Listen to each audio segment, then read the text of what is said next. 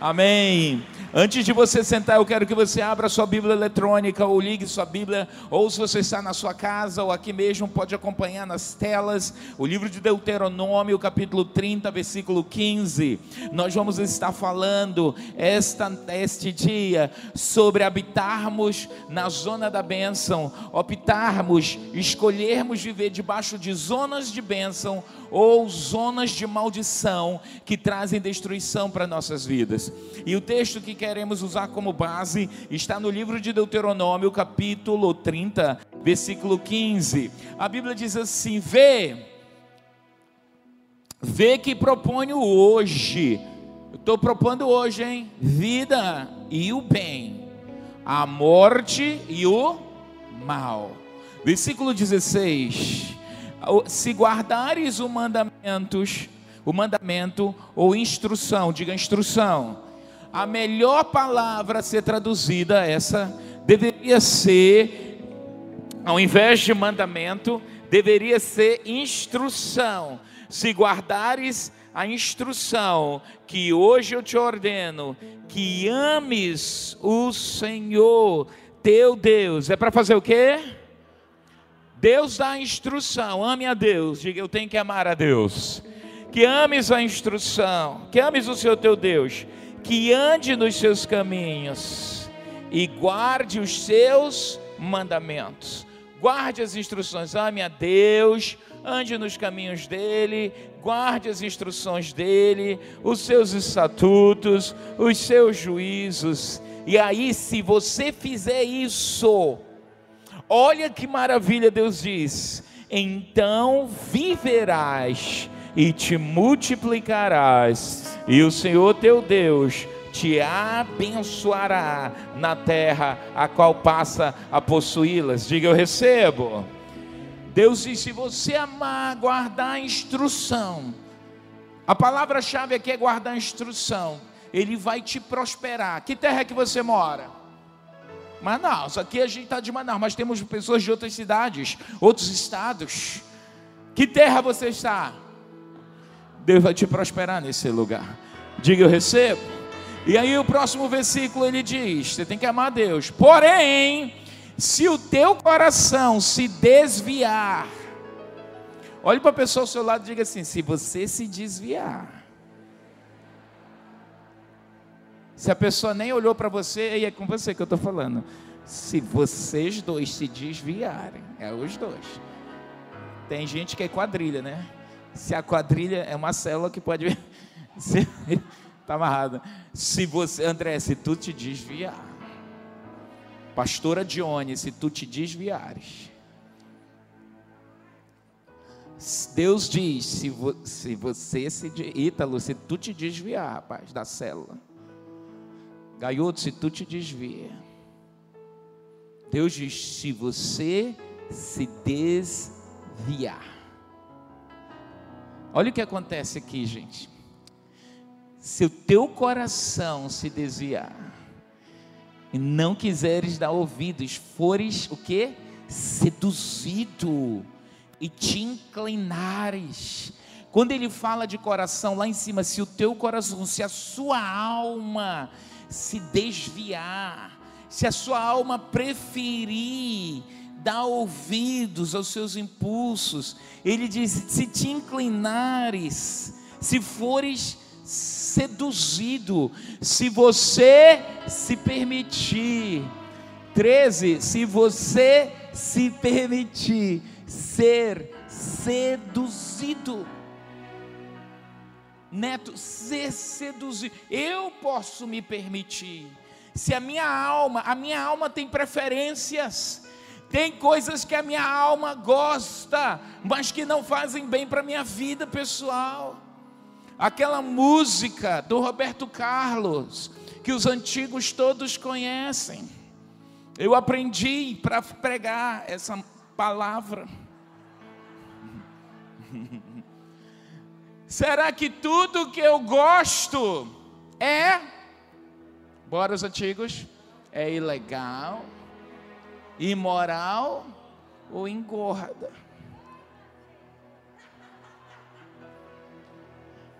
Não é verdade? É verdade.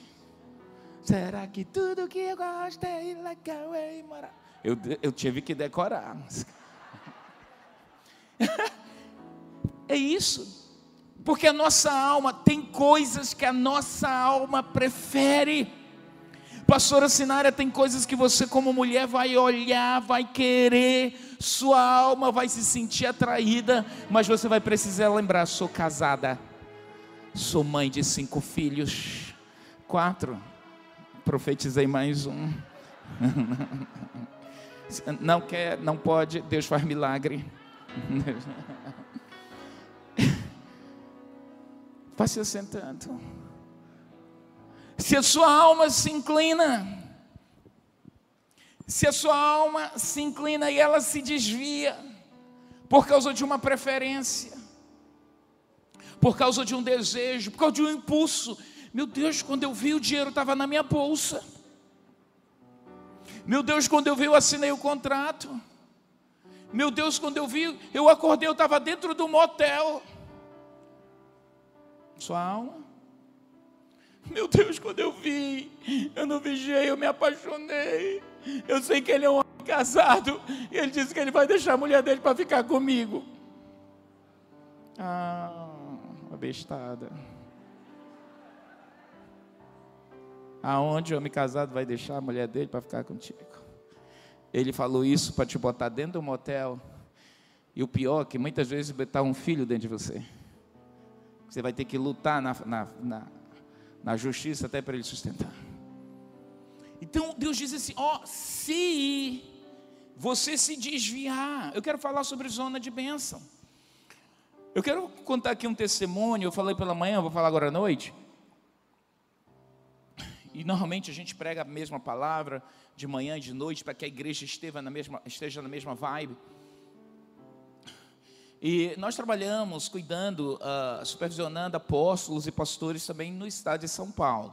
O trabalho apostólico, muitas pessoas dizem, qual a diferença de pastor para apóstolo? O pastor, normalmente, um pastor, ele é aquele líder espiritual que cuida de uma igreja local. Ele cuida só daquele rebanho local. Às vezes um rebanho local de 100, 200, 300 pessoas, que é a média igre de igrejas assim. Uma igreja como a nossa, uma mega igreja, normalmente ela tem vários pastores, tem bispos, tem apóstolos, porque é um rebanho grande.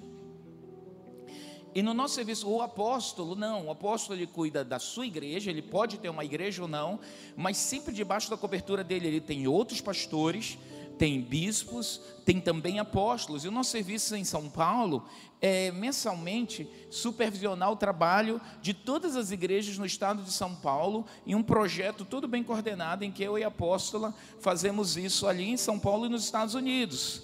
Então, por isso, a, a, a, titulação, né, o chamado ministerial apostólico, ele envolve várias igrejas. E nós trabalhamos com o crescimento das igrejas celulares. E ali em São Paulo, acho que uns 3, 4 anos atrás, não, não, sei exatamente, aconteceu um fato que ficou conhecido nacionalmente, falando aqui sobre essa ministração, sobre estar em zona de bênção e zonas de maldição. Muitas vezes nós estamos em zonas de bênção e não nos percebemos, como é o caso dessa, dessa pessoa que eu vou falar. Ela era uma senhora de meia idade, talvez nos seus 45 anos, indo para os 50, uma professora de ensino médio, em uma daquelas cidades pequenas de São Paulo, existem muitas cidades pequenas e muito ricas. Então ela era uma socialite nessa cidade e tinha um marido dela, um empresário, morava numa mansão dentro de um condomínio, vivia nas festas badaladas, aquela coisa que muita mulher aqui faz. Chique. Uma ou duas aqui diz também. Tudo bem. Você não vive em festa badalada, tá joia? E aí, ela vivia nisso, saía nos jornais, na notícia da cidade, aquela coisa chique, desse pessoal chique aí. O que aconteceu? Um dia ela estava no restaurante. Ah, tá. Ela era casada, tinha dois filhos adolescentes, uh, uma boa condição financeira por parte do marido e se dava o luxo de ser uma professora numa escola particular também, que ganhava muito bem e vivia muito bem. Uma zona de conforto, casa, um bom marido, filhos, bons pais que ela tinha, que os pais eram vivos. Mas um dia ela estava num restaurante e ela se encontrou com um ex-namorado, um paquera do ensino médio dela, de 20, 25 anos atrás. E quando eles se encontraram, ela lembrou dele, aí Coração bateu, né? Oi, bum, Não digo nada. Aí, gente, ele quando terminou, terminou o jantar, ele pegou a Adelaide por baixo e passou o número do telefone para ela, e ela pegou escondido.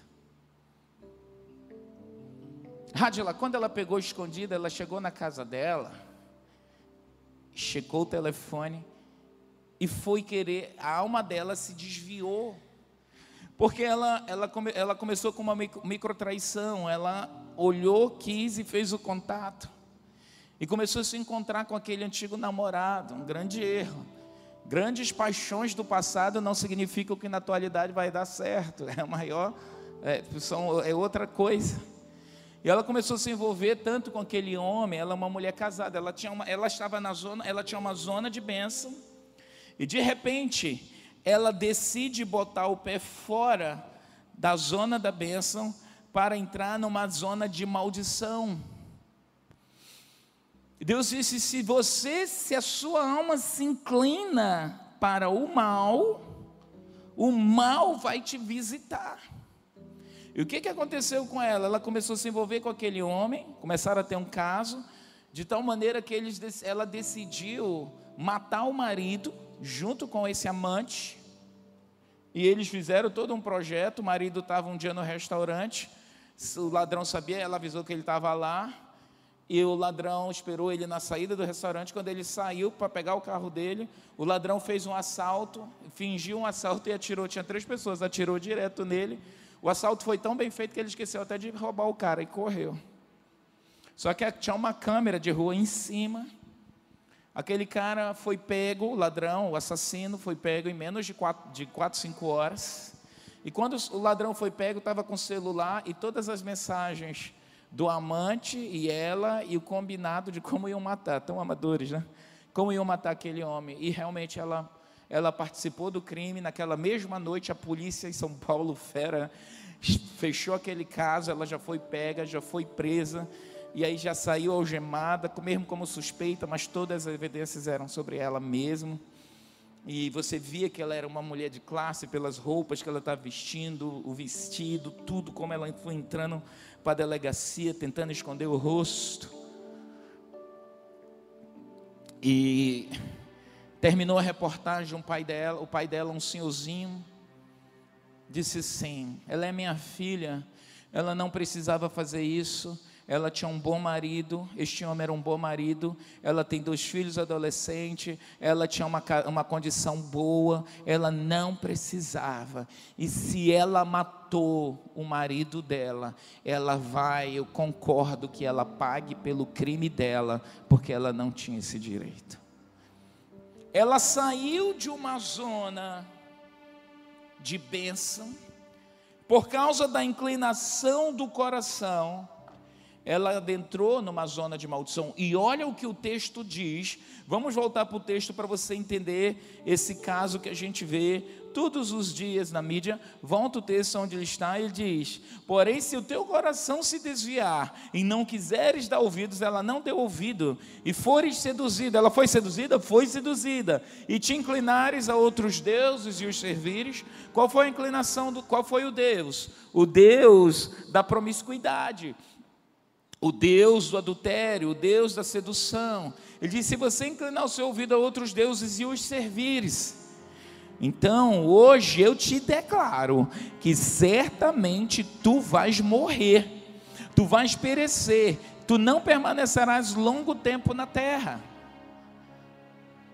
Tu não vais permanecer, vai ter vida curta. E ele diz assim: na terra qual vais? Passando o Jordão para o possuíres, versículo 19. Vamos ver? E os céus e a terra tomo hoje por testemunhas contra ti, que te propus, eu propus, Deus diz, eu propus para você a vida e a morte, a bênção e a maldição. E Deus diz: escolhe, pois, a vida, para que vivas, tu e a tua descendência. Deus diz: escolhe, pois, a vida Escolhe, pois, a vida, para que vivas tu e a tua descendência. Versículo 20.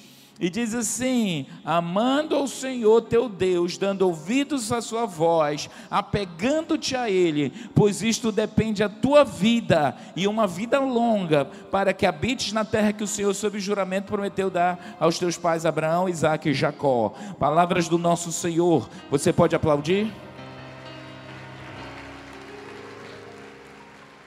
Volta para o 19 e ele diz assim: Escolhe, pois, a vida para que tu vivas, porque na zona de bênção, Deus estabelece zonas, lugares, atitudes e ações onde as bênçãos vão vir sobre nós, onde nós vamos ser alcançados por Deus.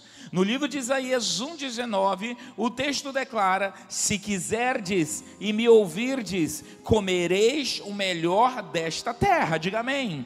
Se você quiser e você ouvir a Deus, Deus diz: Tu vais ter o melhor dessa terra. Amém? Houve épocas da nossa vida, agora à tarde a apóstola Esther não falou, mas de manhã ela estava dizendo aqui: olha, houve uma época que eu sei que é ganhar salário mínimo, eu sei que eu tive que orar por finanças, na base missionária, quando não tinha nenhuma igreja para nos dar, dar apoio a ela financeiramente, quando ela veio para Manaus, os missionários tinham que pagar para estar lá, que era um protocolo, mas tinham que gerar finanças. E muitas vezes na base a gente chegava lá, os missionários estavam só naquela comida eh, russa, roscovo. E diz: a gente gerou, tinha que gerar, e é assim, pela fé.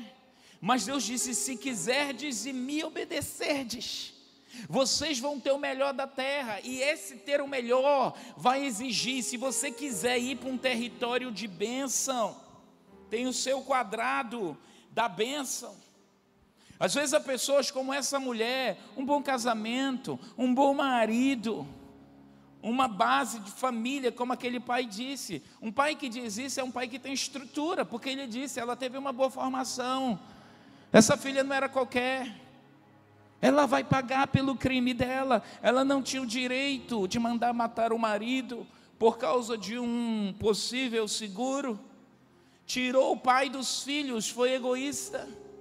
Acabou com a própria vida e acabou com o futuro dos filhos. Muitas vezes nós estamos, nós temos zonas e lugares de bênção na nossa vida que nós optamos pela maldição. Olha só que coisa interessante no, no livro de Lucas 22, 1. Nós vamos ver aqui um apóstolo de Cristo que vivia com Jesus dia e noite, que vivia numa zona de bênção, que vivia numa zona de milagres. Estava próximo à festa dos pães asmos, chamado que? Páscoa. Estava chegando a Páscoa. Olha o que aconteceu na chegada da Páscoa. Procuravam-se os principais sacerdotes e os escribas em como tirar a vida a Jesus, porque tinham medo do povo. Versículo 3. Ora, Satanás entrou em Judas. Satanás fez o quê? Entrou em quem? Entrou num apóstolo. Satanás entrou num apóstolo. Era perto da Páscoa. Satanás entrou num apóstolo, Judas Iscariotes, que era o que? Um dos doze.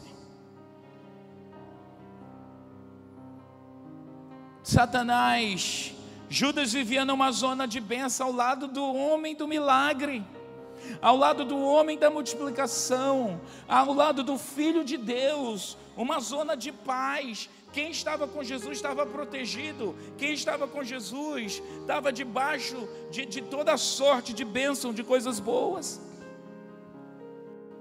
Mas Satanás entra em Judas, porque Judas Muitas vezes eu aqui na zona da bênção, eu posso olhar para a zona do outro, para outra zona, para uma outra área e desejar. E o desejo de Judas foi por dinheiro. Ele estava com Deus, o Filho da promessa, o Senhor, Criador dos céus e da terra. Mas a alma dele se inclinou para o dinheiro, porque ele chegou lá e disse: Vocês vão me dar quanto para eu entregar esse cara para vocês? Vocês me dão quanto? Contigo tem que ser alto, eu ando com cara. E ele era tesoureiro de Jesus. Ele era um homem da confiança de Jesus. Você não bota o dinheiro da sua empresa na mão de ladrão. Bota? Você bota na mão de quem? Da pessoa da sua mais alta confiança. Ele, e ele botou o preço dele de escravo, um preço alto. As moedas de prata. E aí Judas vivia nessa zona de bênção e proteção, mas a usura no coração dele fez com que ele saísse da zona de bênção. Às vezes nós temos, você pode estar no seu lugar de trabalho, está ganhando bem, está isso, aquilo, outro, não é como você gostaria, mas você pode fazer opção de ir para um trabalho que vai te corromper. Um trabalho que vai fazer você assinar coisas que não era para você assinar. Um trabalho que vai te ensinar a mentir, roubar, enganar, vender seu corpo. Um trabalho que vai te tirar dos teus filhos. Às vezes, mulheres ávidas por terem mais recursos e prover mais coisas para a família esquecem dos filhos. Homens esquecem, esquecem dos casamentos. Às vezes é melhor você, a Bíblia diz: olha, na zona da bênção, tem horas que Deus diz assim: no livro de Provérbios, é melhor comer só um prato de verduras numa mesa que tem muita paz.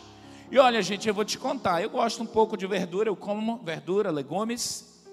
Eu sei que muita gente come, aqui os amazonenses amam verduras. Em nome de Jesus, comida é saudável. Mas a gente não quer viver comendo saladas. Mas a Bíblia diz que vai ter horas da sua vida que é melhor você comer um prato de salada. Na X salada, a irmã falou aqui. Meu ouvido é bom, minha irmã, tu nem sabe. Não é melhor comer um prato com X salada. Aliás, é maravilhoso o X salada. Mas ele está falando é melhor comer um prato de salada numa casa, numa mesa que tem paz, do que você comer um boi cevado, ou seja, ter uma picanha maravilhosa numa mesa com muita confusão e dor. Pensa nisso, porque às vezes eu estou trazendo a picanha para minha mesa eu estou na melhor casa, no melhor carro, mas eu estou vivendo o inferno, porque aquela picanha pode ter, ter trazido um peso de inferno, de ausências, de responsabilidades, de estresse. Deus diz: ei, pensa nisso. A zona de bênção, a zona de maldição, ela é muito próxima e a gente precisa escolher. Deus disse: eu coloco diante de ti essa bênção. Por exemplo, um princípio para prosperarmos e você entender. A Bíblia, Deus, antes de Deus nos entregar milagres, escuta isso aqui. Valesca, ouve isso. Antes de Deus te entregar um milagre, Ele vai te dar instrução. É assim que funciona. Antes de você receber alguns milagres, Deus te diz como você vai fazer, Roberta. É por isso que o povo de Deus é um povo ligado. Peraí, peraí. Como... Peraí. O que, é para fazer? Deus. Você recebeu uma proposta tentadora, Senhor. Não, você tem que responder logo. Ora, Senhor, me, me direcione. Comece a orar em línguas, você ora em línguas. Se não ora em línguas, é, tem um banheiro aqui? Banheiro? É. Posso ir rapidinho? Tá, por favor, aqui. Entra no banheiro, meu Deus, se ajoelhe, Senhor, em nome de Jesus. O que eu faço? Não deixa eu tomar essa decisão no impulso, na alegria, ou na tristeza, ou com raiva. Para você não entrar nas zonas da maldição. Deus diz: Eu ponho, você escolhe. Quantos aqui são casados? Opa, faz assim. Quem escolheu esse homem ou essa mulher para você? Quem? Um eu assim, xoxo. Eu, né? Deus disse aos filhos de Israel: Vocês vão sobre casamento, vocês vão escolher, diga aos filhos de Israel, que eles vão escolher a pessoa para casar, a pessoa conforme lhe agrade o coração. Amém? Então, essa pessoa, em algum momento da sua vida, ah, eu estava bêbado, não interessa. Em algum momento da sua vida, lhe agradou o coração. Você se inclinou. Mas Marina, tu escolheu o Jandir, eu não sei, filha, você estava bêbada, não. Mas você, Marina, Marina, você se pintou. Tinha 15 anos, ó. meu Deus. Vou continuar orando. Era uma menina, tá dizendo? Então,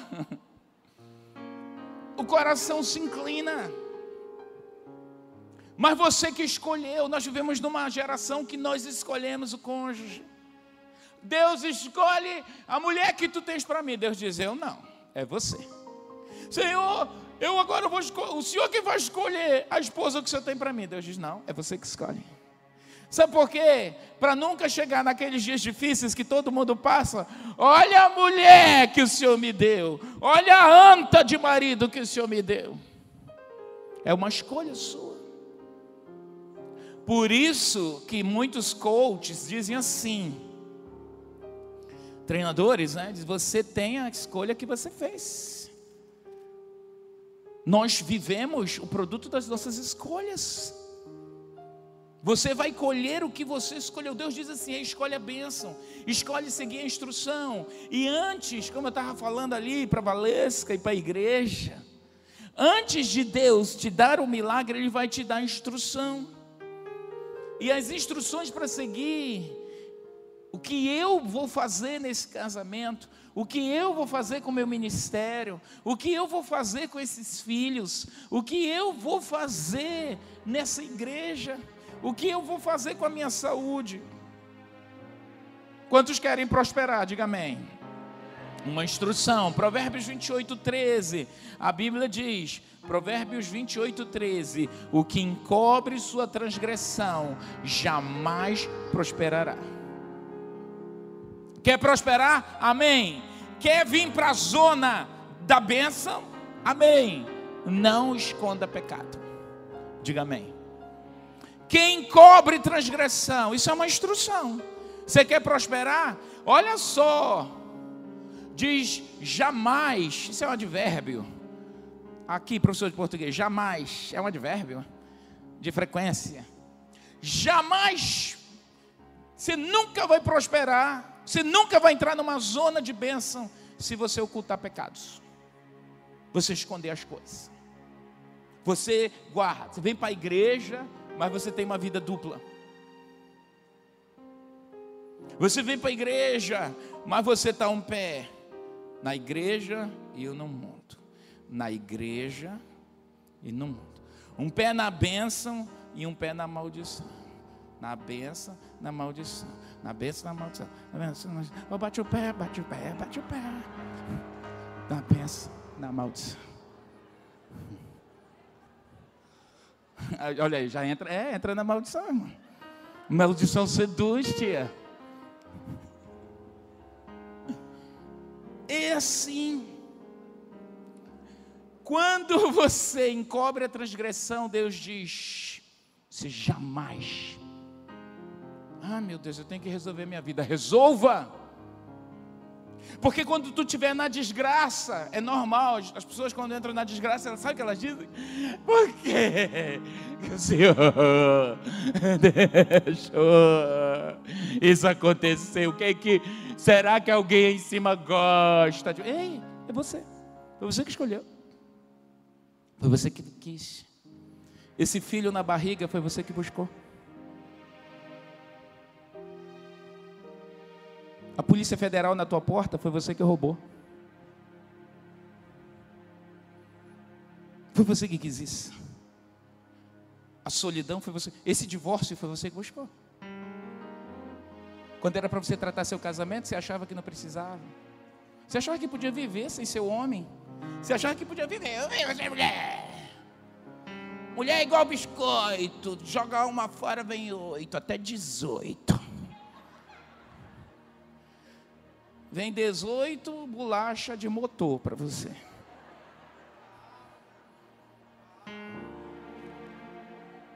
Bolacha de motor tem em todo lugar. Então não despreze a creme crack que você tem. é.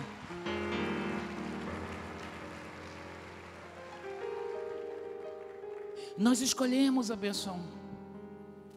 Por isso que você tem que entender assim, meu, eu tenho preferências na minha alma. Ei, a nossa alma tem preferências. Olha, você pode estar aqui e ter uma guerra, uma afetiva violenta dentro de você. Você é mulher você tem atração por outras mulheres. Isso é uma preferência de alma. O que, que eu faço, apóstolo? Vai tratar. Ai, ninguém pode saber. Trata. Se um homem gosta de outros homens, é uma preferência da sua alma. Ah, mas todo mundo diz que é para sair do armário. O mundo te diz isso. A Bíblia que diz que o homossexual não entra no reino dos céus. Está lá no livro de Coríntios, é o mesmo que diz que o adúltero também não entra. Que o drogado também não vai entrar. Então o que eu vou fazer com a minha preferência? Eu vou tratar. Gente, se você veio do mundo, você amava happy hour, sexta-feira, sextou. Sextou, gente. Aí ia lá com os amigos, lá para. É, ali atrás da TV Amazonas tem um local legal lá. Ninguém me ajuda. Purão do Alemão também. Aí ia lá para o Purão do Alemão, meu amigo, era a carreira na frente. Hum, se gostava de uma coca, que não era só cola. Sua alma tinha preferência. Você usava maconha recreativa. Não, é só recreativa, não happy hour. Sabe, dá um relaxamento. Preferência de alma. Você pode se expor sua alma a essas coisas? Não. Preferência de alma. Você pode estar com o controle na mão e começar filmes pornôs. Deus sabe que eu não botei aí, agora está aí, uma pilha não está nem, fun... nem funcionando. Aí é bom que a mulher chega na sala, oi amor. Preferência de alma, você está assistindo lá, suas partes íntimas estão molhando. Apóstolo Arão, o senhor está falando isso? Eu estou, porque eu estou cansado de hipocrisia e não se falar nos altares o que o povo de Deus deve fazer e não fazer. Porque os ímpios estão dizendo,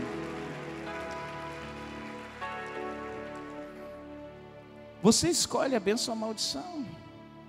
Você é crente, do Espírito Santo, assistindo BBB. O que tem no BBB, gente? Vou te dizer o que tem: espíritos de sedução. O que, que você quer? Tem homens, homens bonitos, mulheres lindíssimas, com poucas roupas, roupas sexuais, confusão, uma confusão, eles botam. Você sabe que aqueles espíritos de confusão migram da TV para dentro da tua casa? Tu ainda não entendeu a fonte da confusão dentro da tua casa, não? Vou dizer uma coisa aqui para você. Quantos aqui na pandemia assistiam cultos? Quantos já tiveram em uma casa assistindo culto que durante aquela transmissão, você diz, meu Deus, parece que é um som entrou aqui. Levanta sua mão assim. Você, meu Deus, você se quebrantou, você chorou, você. Meu Deus, o Espírito Santo. Teve um culto aqui que a apóstola Esté estava orando. E ela teve uma visão e ela começou a profetizar, falou. E aí depois vários discípulos disseram, apóstola, em diferentes pessoas que não, não se comunicaram. Assim, na hora que a senhora disse aquilo, da TV veio uma unção que entrou aqui em mim, eu caí, eu chorei, me quebrei. Meu Deus, que culto foi aquele? E é assim.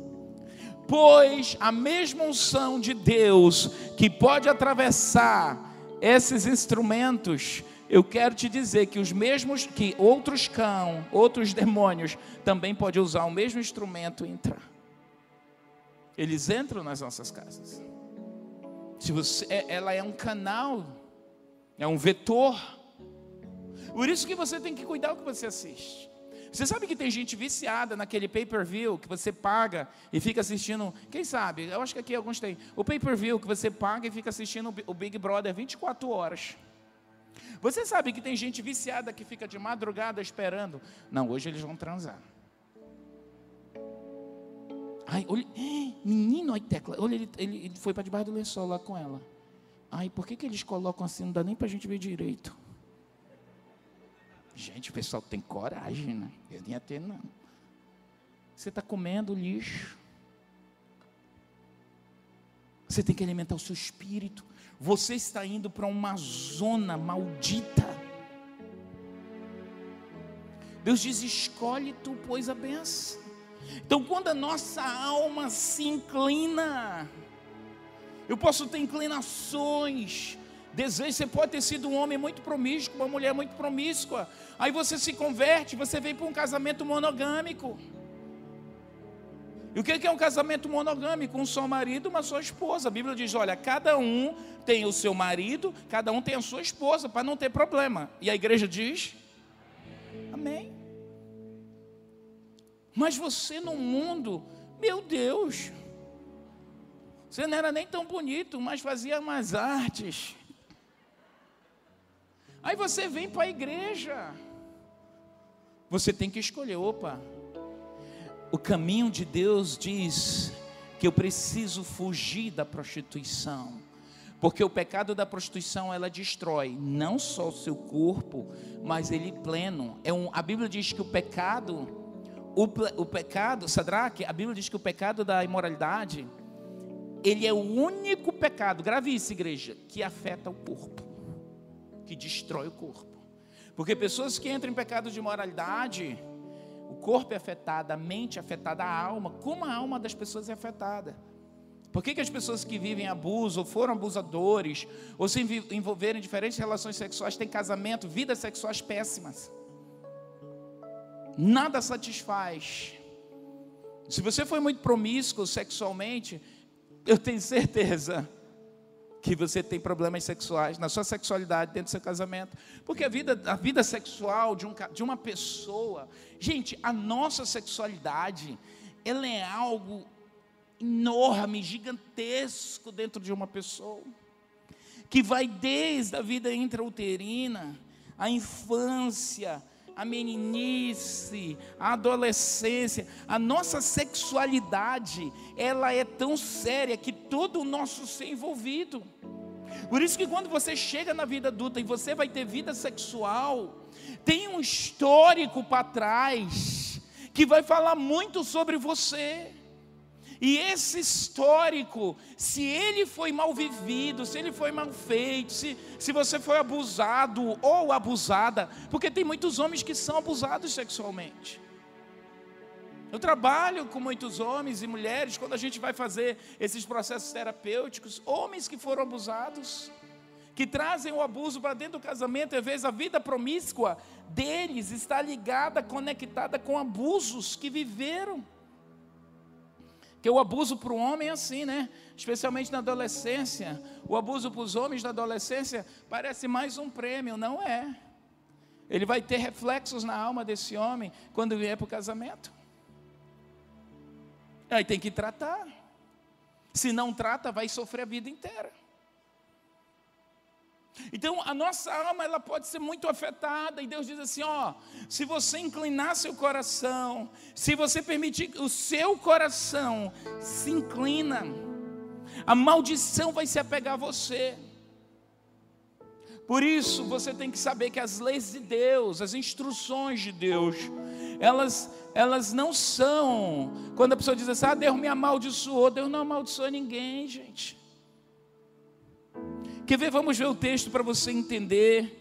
O texto está muito claro de Deuteronômio. Eu volto para ele. Ele diz assim: Se guardares o mandamento, versículo 15, 30, 15, 31, 15. 30, 15, desculpe. Vê que hoje eu ponho a vida, o bem, a morte e o mal. Uh, 16. Se guardares os mandamentos que hoje o Senhor teu Deus te ordena se, ande, se é teu Deus, andes nos seus caminhos e guarde os seus mandamentos, seus estatutos, o Senhor teu Deus te abençoará. 17. Vamos lá, porém, se o teu coração se desviar, não quiseres dar ouvidos. Sabe que normalmente as pessoas, quando elas começam a entrar no pecado, dizem: Eu sei, crente velho, tá? Olha, gente, eu sei as consequências. Eu sei que vai acontecer com o meu pecado. E eu assumo. Eu assumo. Eu assumo a responsabilidade, eu sei. Eu assumo. Soberbo, soberba. A Bíblia diz que a ruína, que a soberba precede a ruína. Você vai se arruinar. Só que quando a gente, não, eu sei que vai acontecer. Eu assumo. Eu sou responsável pelos meus atos. Não me venha com essa excesso de santidade que essa igreja prega, excesso de cobranças, muitas regras. Eu quero viver minha vida. Viva. Aí é o que Deus diz: se o teu coração, se o teu coração, se a tua alma, esse coração aí é alma, é aquilo que eu quero. Não, eu quero. Quero curtir gente, tem carnaval na cidade hoje. Pô, eu era do bloco das piranhas. Que saudade. Quero ir, quero ir, quero ir. Seu coração pode se inclinar. Eu tenho um amigo do Rio de Janeiro que ele se converteu e ele amava a mangueira. E aí hoje ele é crente, mas quando chega a época do carnaval, a mangueira Aí ele vai para a TV e fica olhando, gente, é muito linda a mangueira. É muito linda a mangueira. Eu disse, cara, te conversa. A nossa alma disse te desviares, se o teu coração se inclinar. Ai, eu adoro mulheres loiras. Ai, gosto desses homens bombados. Gente, acho lindo mulher farta. Farta como? Farta tudo nelas. Preferência é só você tem que detectar. Gosto de mulher perfumada. Gosto de homem cheiroso, homem elegante, homem educado. Normalmente casou com um cavalo. Aí você tem atração por um cara diferente. Aí ele chega com você. Oi, bom dia.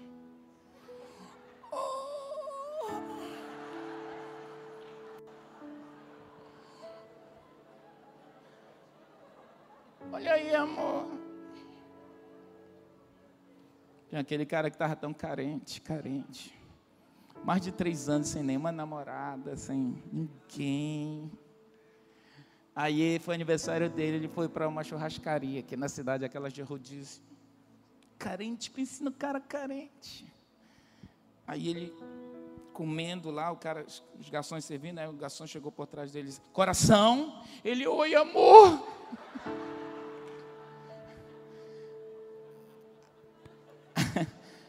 Às vezes, a nossa alma nos engana. Por isso que Deus diz assim: escolhe. Eu quero ontem, ontem, eu não sei se você foi para o seminário lá de honra, foi maravilhoso. Ontem a apóstola falou aqui um pouquinho, vou falar também. Ontem ele disse assim, o pastor Djalma Pinto. Ah, não é Pinto, não? Eu estava chamando ele de pinto. Aí o pastor Djalma disse, poxa, eu até esqueci o que ele disse agora.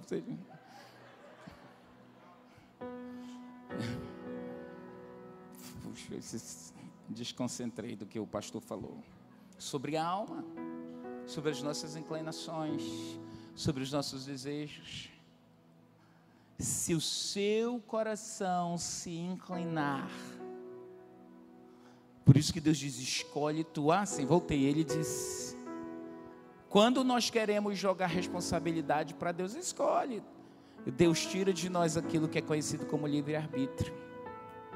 Então não é Ele, doutor Artemis, você que é advogada, entende de instrução, advogada letradíssima que nos dá tanta instrução. É.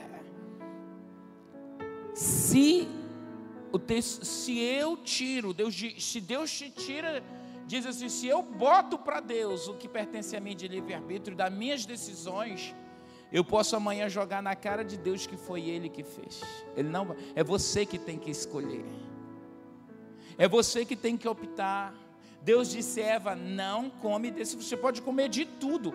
Gente, eles tinham um jardim de quilômetros, milhares de hectares. Deus disse: só não come dessa árvore.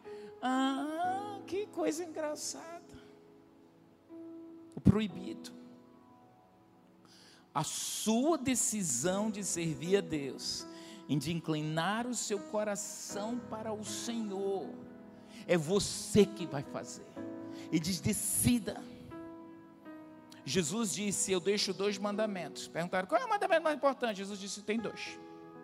Amarás é um mandamento, ame a Deus. Ame ao Senhor teu Deus de todo o teu coração. É para é você botar coração. Bote coração. De toda a tua alma. Ei, bote a sua alma nisso. Vou para a igreja. Por quê? Porque tu sabe, se eu não for, o meu pastor fica me ligando. Cadê você? Não veio para a igreja. Não aguento aquele homem. Eu fico assim com alguns discípulos. Cadê você? Vai vir para a igreja. Fulano, Cicrano, Beltrano e Tutano. Sua, incline sua alma. Deus diz, Jesus disse: Amarás o Senhor teu Deus de todo o teu coração. Amarás tu.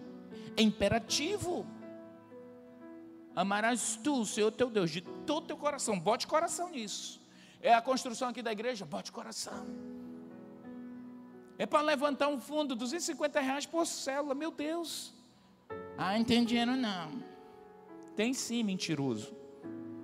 Tem gente que mente, diz que não tem e tem. Tem pessoas que não têm meio. Você não tem 250, mas você tem um real. O seu um real faz uma diferença fantástica. 50, olha, quando você terminar aqui, tem um lanche aqui fora. Você não vai comer lá fora. Não vai comer outros restaurantes. Abençoe ali uma fatia de bolo que você pagaria, um sanduíche, um x salada que você comeria lá no Burger King. Compre aí um bolo que é dois reais, três reais, a pessoa construção. Você vai sair daqui, vai passar capa de celular para telefone, iPhone, oito, cinco reais. Você paga no shopping 80, você vai pagar numa promoção porque doou alguém de uma empresa e diz: Olha, tem essas caixas aqui, eu quero abençoar. Está botando a alma.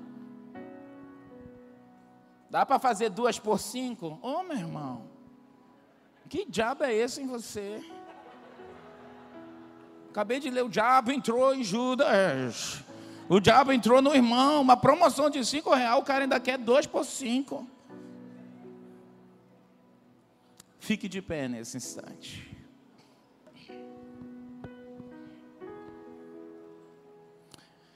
Quando nós escolhemos zonas de maldição, Satanás entra em jogo. Não saia da zona da bênção, deixando o seu coração ser seduzido pela maldição. Honre seu casamento, honre seus filhos, honre sua igreja.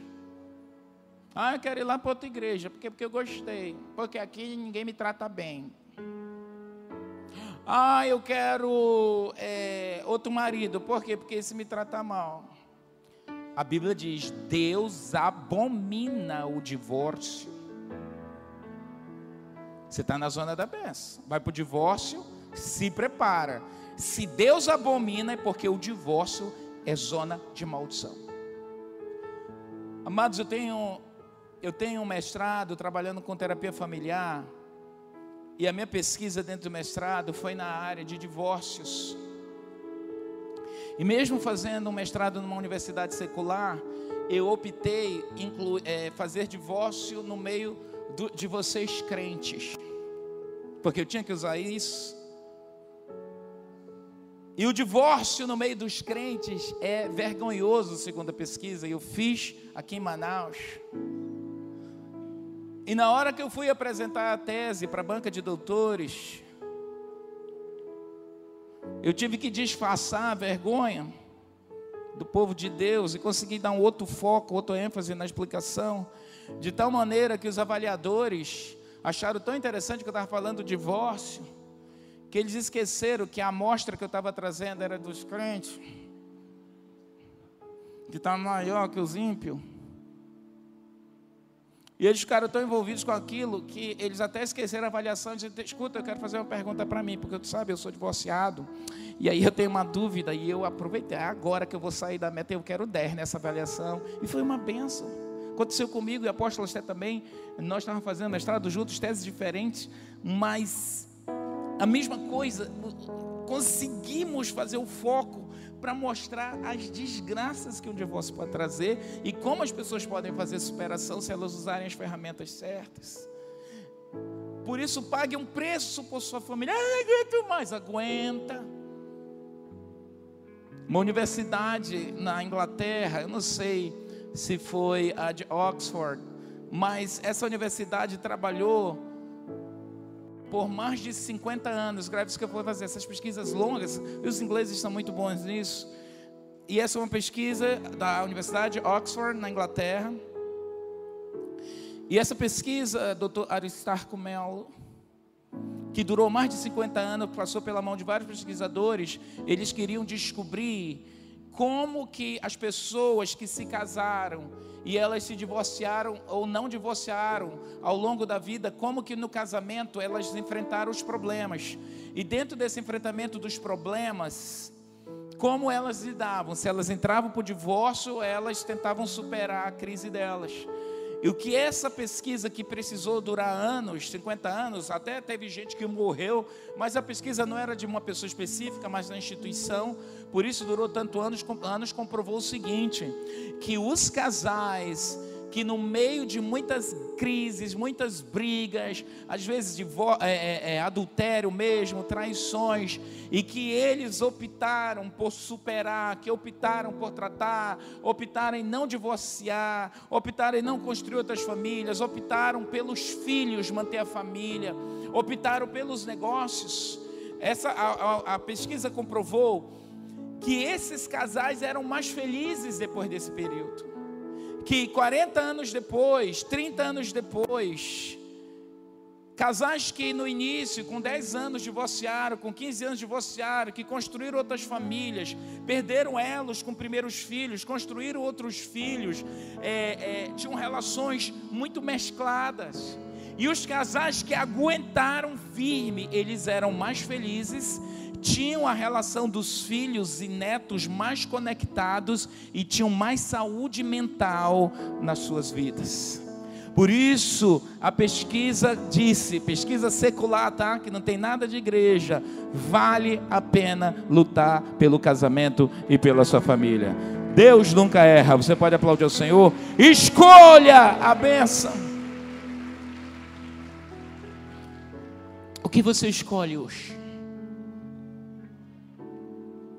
Você tem que escolher a benção. Eu não sei quais são os caminhos que você está indo. Eu não sei quais são. Eu não sei o que é que você está sendo proposto a você. Não deixe a sedução entrar em você, na sua alma. E se você é discípulo, não deixe Satanás entrar no seu coração para te seduzir.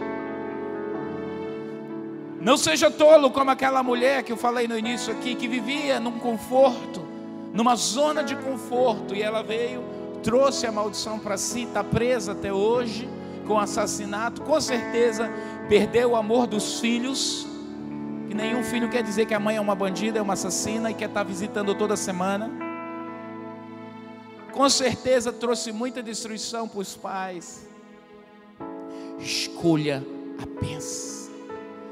Jesus disse: Amarás o Senhor teu Deus de todo teu coração, com toda a tua alma, bote a alma, com as suas forças. Eu vou fazer o melhor na casa de Deus. Diga amém.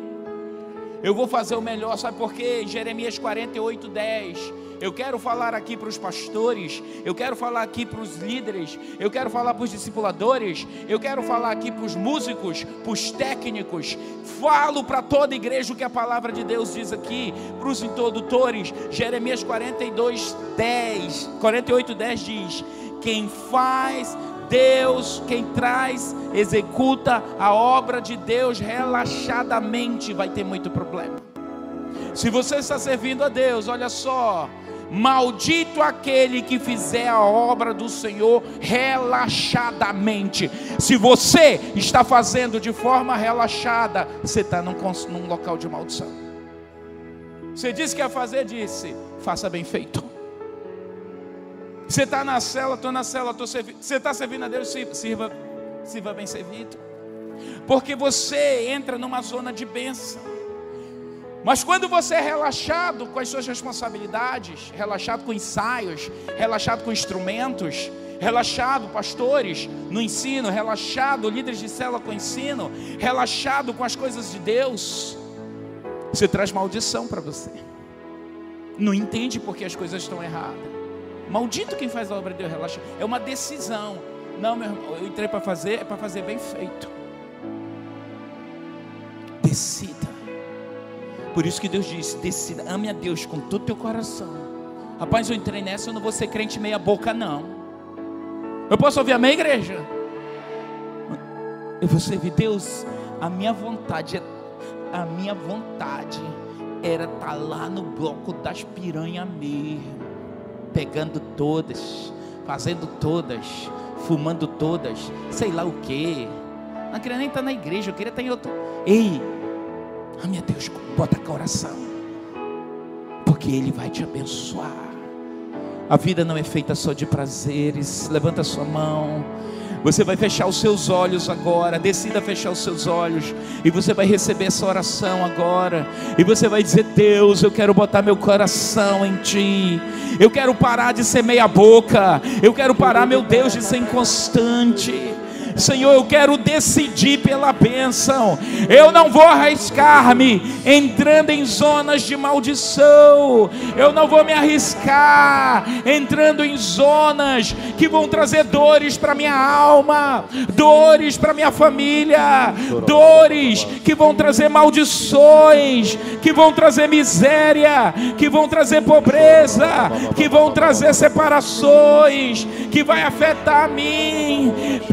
Deus, me dê sabedoria. Com as mãos erguidas, diga: dá-me sabedoria. Eu decido pela bênção. Eu decido, meu Deus, eu escolho a bênção.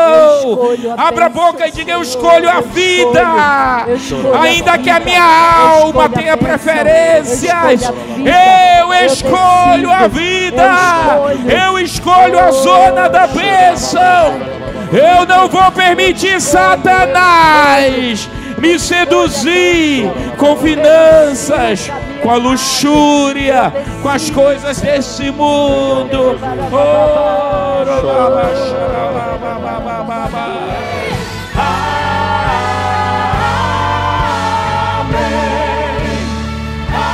Que o Senhor te abençoe, que o Senhor te guarde. Que o Senhor faça resplandecer sobre ti o seu rosto. Que o Senhor tenha misericórdia de ti. O Senhor levante a face dele para ti, te dê paz. Vá na paz do Senhor, numa semana extremamente abençoada. Em o nome de Jesus. Vá na paz do Senhor.